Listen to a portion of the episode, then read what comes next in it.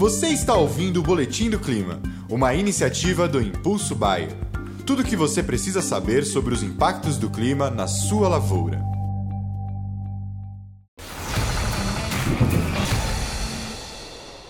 Olá a todos, eu sou a Ludmila Camparota aqui da Rural Clima e vamos para os nossos destaques de hoje, nosso alerta agrometeorológico, falando aí sobre as chuvas previstas para os próximos dias. A gente observa pelas imagens satélite muitas áreas de instabilidade sobre essa faixa central do Brasil, o que vai manter o tempo bastante instável sobre áreas de Rondônia, Mato Grosso, Goiás, Minas Gerais, São Paulo, principalmente essa faixa de divisa aqui com Minas Gerais, e com isso há expectativas de chuvas sobre essas áreas, inclusive aqui ó, falando um pouquinho da Bolívia, também com possibilidades para algumas chuvas por lá.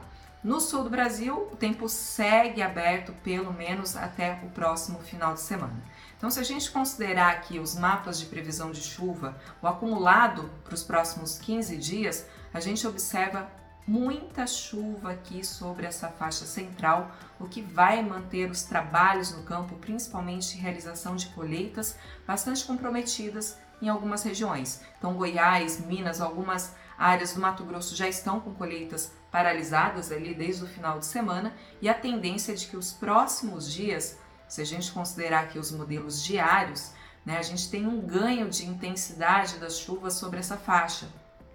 Muitas regiões essas chuvas vão ocorrer mais na forma de pancadas, mas de maneira geral, entre hoje e o final de semana, essas chuvas ganham intensidade sobre essa faixa central do Brasil, provocando paralisações aí nos trabalhos de colheita. Tá? Então, numa área chove mais, na outra chove menos, mas teremos o tempo bastante instável sobre essa faixa central do Brasil ao longo aí dos próximos dias, principalmente ao longo do final de semana. Na região do Mato Piba, a gente também tem possibilidade para pancadas de chuvas frequentes, praticamente diárias, mas que ocorrem aí de maneira um pouco mais irregular. Então, tem expectativas para chuvas também sobre áreas aí do Tocantins, oeste da Bahia, Piauí, Maranhão, mas um pouco mais na forma de pancadas irregulares comparado a essa faixa mais central aí do país. Né? Rondônia, Acre também com possibilidades para chuvas ao longo aí dos próximos dias. No sul do Brasil, a gente tem uma tendência aí de que os próximos dias sejam marcados pelo tempo aberto. São Paulo, Mato Grosso do Sul, apesar né, desse início de semana ainda ter um pouquinho de chuvas, a gente tem uma tendência de que o tempo fique mais aberto também sobre essas áreas ao longo aí desse a partir de meados já da semana. Então, se a gente considerar já entre quinta e sexta-feira, uma tendência de tempo mais aberto também no Mato Grosso do Sul, São Paulo, Paraguai pode ter algumas chuvas nessas áreas de fronteira aqui com a Bolívia, tá? Mas só tem uma expectativa de retorno das chuvas tanto para a Argentina quanto para o sul do Brasil, mas no final da semana. Então a gente está falando ali entre sexta ou sábado, teremos o avanço de um novo sistema, de uma nova frente fria, que vai provocar chuvas aqui sobre a Argentina e esse sistema ele deve avançar provocando chuvas também sobre o Uruguai e áreas do Rio Grande do Sul. É claro que essas chuvas ainda vêm de maneira irregular, principalmente sobre o Rio Grande do Sul, com variação de volumes entre áreas próximas.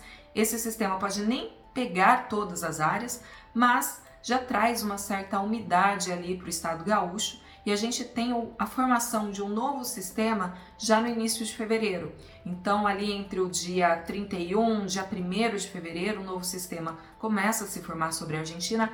Há expectativas de chuvas também por lá e esse sistema ele vai avançar também pelo Paraguai Rio Grande do Sul, né, Uruguai aqui, Rio Grande do Sul, provocando chuvas em várias áreas produtoras do estado gaúcho, que vai ser de extrema importância aí para é, desenvolvimento das lavouras aí na região. E a gente tem uma expectativa de que essas chuvas fiquem alguns dias por lá. Então, mesmo início de fevereiro, olha, principalmente nessa faixa norte do Rio Grande do Sul, chovendo de maneira melhor. Assim como no Paraguai, volta a chover também no estado do Mato Grosso do Sul, então, para quem né, vai começar a colheita por lá, fiquem bastante atentos, porque a gente tem uma tendência de que o início de fevereiro também seja um pouco mais úmido é, sobre o Mato Grosso do Sul. Né? Chove em Santa Catarina, Paraná, então é um sistema que vem passando aí, avançando por todo o Brasil e trazendo chuvas nesse início de fevereiro.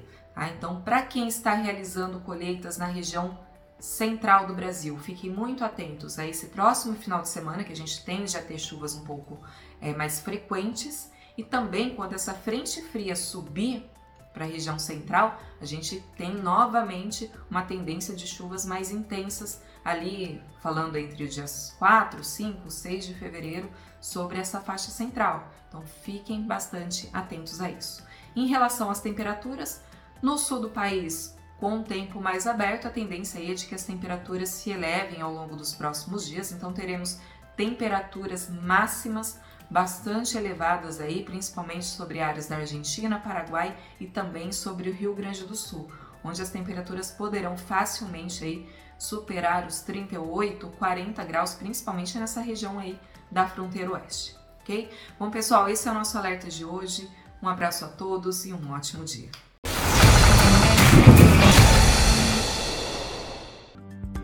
E esse foi o Boletim do Clima, uma iniciativa do Impulso Bayer. As últimas notícias do Impulso Bayer sobre a previsão do tempo para sua lavoura.